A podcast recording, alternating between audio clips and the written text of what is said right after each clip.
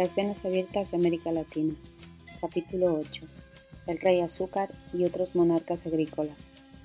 Las plantaciones, los latifundios y el destino.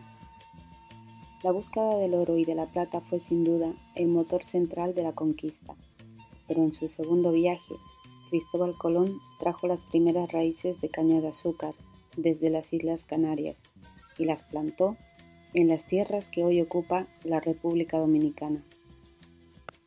Una vez sembradas, dieron rápidos retoños, para gran regocijo del almirante.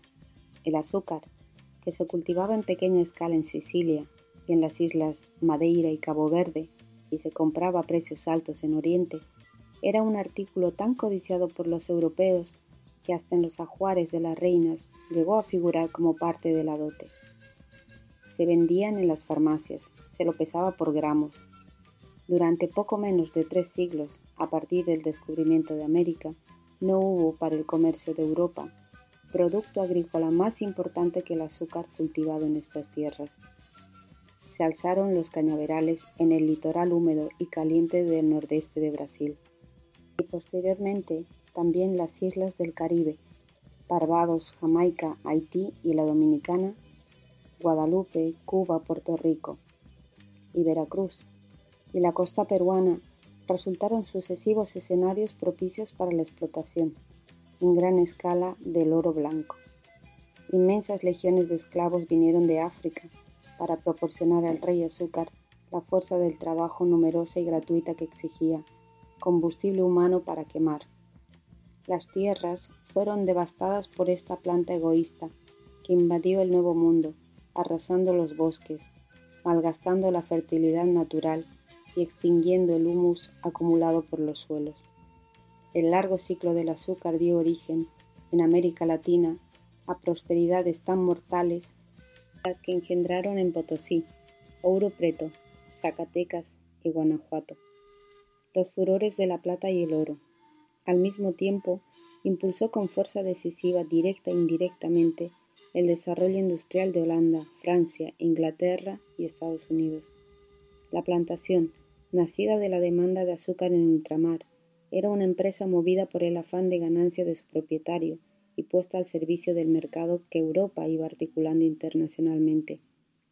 Por su estructura interna, sin embargo, tomado en cuenta que se bastaba a sí misma en buena medida, resultaban feudales algunos de sus rasgos predominantes.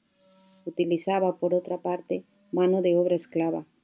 Tres edades históricas distintas, mercantilismo, feudalismo, esclavitud, se combinaban así en una sola unidad económica y social, pero era el mercado internacional quien estaba en el centro de la constelación de poder que el sistema de plantaciones integró desde temprano. De la plantación colonial subordinada a las necesidades extranjeras y financiada en muchos casos desde el extranjero, proviene en línea recta el latifundio de nuestros días. Este es uno de los cuellos de botella que estrangulan el desarrollo económico de América Latina y uno de los factores primordiales de la marginación y la pobreza de la masa latinoamericana. El latifundio actual, mecanizado en medida suficiente para multiplicar los excedentes de mano de obra. Dispone de abundantes reservas de brazos baratos. Ya no depende de la importación de esclavos africanos ni de la encomienda indígena. Al latifundio le basta con el pago de jornales irrisorios, la retribución de servicios en especies o el trabajo gratuito a cambio del usufructo de un pedacito de tierra se nutre de la proliferación de los minifundios, resultado de su propia expansión y de la continua migración interna, de legiones de trabajadores que se desplazan, empujados por el hambre, al ritmo de las zafras sucesivas. La estructura combinada de la plantación funcionaba, y así funciona también el latifundio, como un colador armado para elevación de las riquezas naturales. Al integrarse al mercado mundial, cada área conoció un ciclo dinámico. Luego, por la competencia de otros productos sustitutivos, por el agotamiento de la tierra o por la aparición de otras zonas con mejores condiciones, sobrevino la decadencia.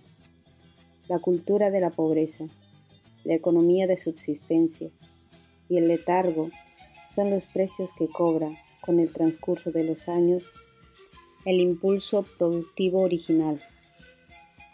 El nordeste era la zona más rica de Brasil y hoy es la más pobre.